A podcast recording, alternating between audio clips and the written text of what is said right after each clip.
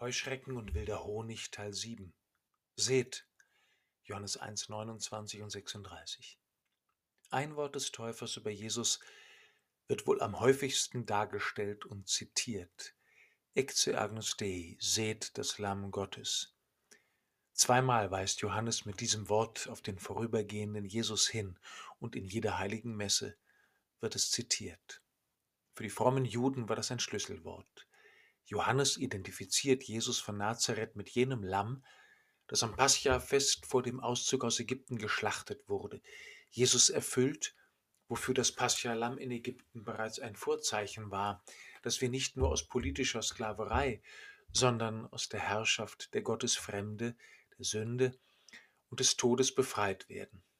Er ist wie ein Lamm, das man zum Schlachten führt, sagt Jesaja über den Gottesknecht. Seht hin, sagt Johannes der Täufer, weist auf Jesus und zugleich über den Moment hinaus. Seine Jünger folgen Jesus und sehen, wer das Lamm Gottes ist, dem Johannes vorausging und dem, in dem Gott sich als ein Mensch den Menschen zeigt. Wie ein Echo auf die Lebensbotschaft des Täufers Johannes und wie eine Auslegung seines Rufes kommt das lateinische Ecce dreimal in der Liturgie des Karfreitags vor.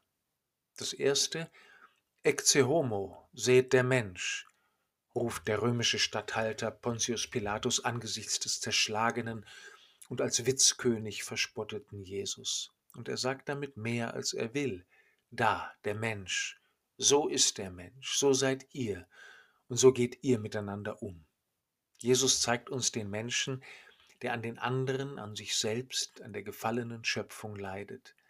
Er zeigt uns den von Gott gewürdigten und von Menschen entwürdigten Menschen, von dessen Königswürde nur noch eine Spottverkleidung übrig geblieben ist. Und er zeigt uns den Menschen in der Sünde, den verfluchten und von Gott getrennten Menschen. Und die Antwort der Masse lässt nicht auf sich warten, er muss weg, ans Kreuz mit ihm. Das zweite, Ecce servus meus, seht mein Knecht, beginnt die erste Lesung vom Karfreitag, das vierte Lied vom Gottesknecht, in dem der Prophet Jesaja 400 Jahre vor Christus das Schicksal des Gottesknechtes beschreibt. Die Christen haben darin eine Vorausschau des Schicksals Jesu gesehen, der von den Menschen gequält, entstellt und ermordet wird. Er verbindet sich in seinem Leiden mit der Krankheit, dem Schmerz und der Schuld der Welt und gibt sich dafür her, sie sich mit allen Folgen antun zu lassen, um sie zu Gott zu tragen. Ihn lässt Gott nicht im Tod, sondern rettet ihn und damit auch alle, die ihrerseits zugelassen haben, dass er sich ihr Leiden, ihren Schmerz und ihre Schuld zu eigen macht. Das dritte, Ecce lignum crucis, seht das Holz des Kreuzes. Nach dem Ecce homo und dem Ecce servus meus enthüllt die Kirche in der Karfreitagsliturgie das Kreuz um das Hinsehen neu zu lernen. Dreimal ruft sie Ecce lignum crucis, seht das Holz des Kreuzes, an dem der Herr gehangen, das Heil der Welt, kommt, lasset uns anbeten.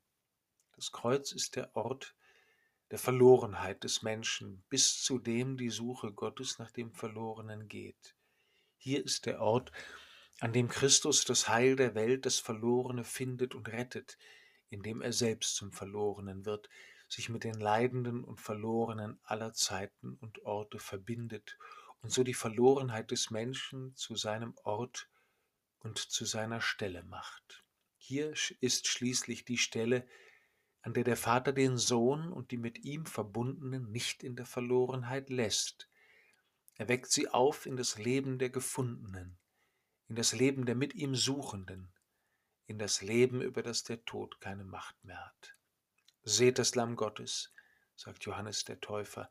Deshalb bitte ich an diesen heiligen Tagen um einen verstehenden und liebenden Blick von Herz und Verstand, von Seele und Leib, damit ich Jesus immer mehr sehen lerne in seiner Hingabe, in meinem Nächsten und an jenem Ort, an dem er unsere Verlorenheit zu seiner macht.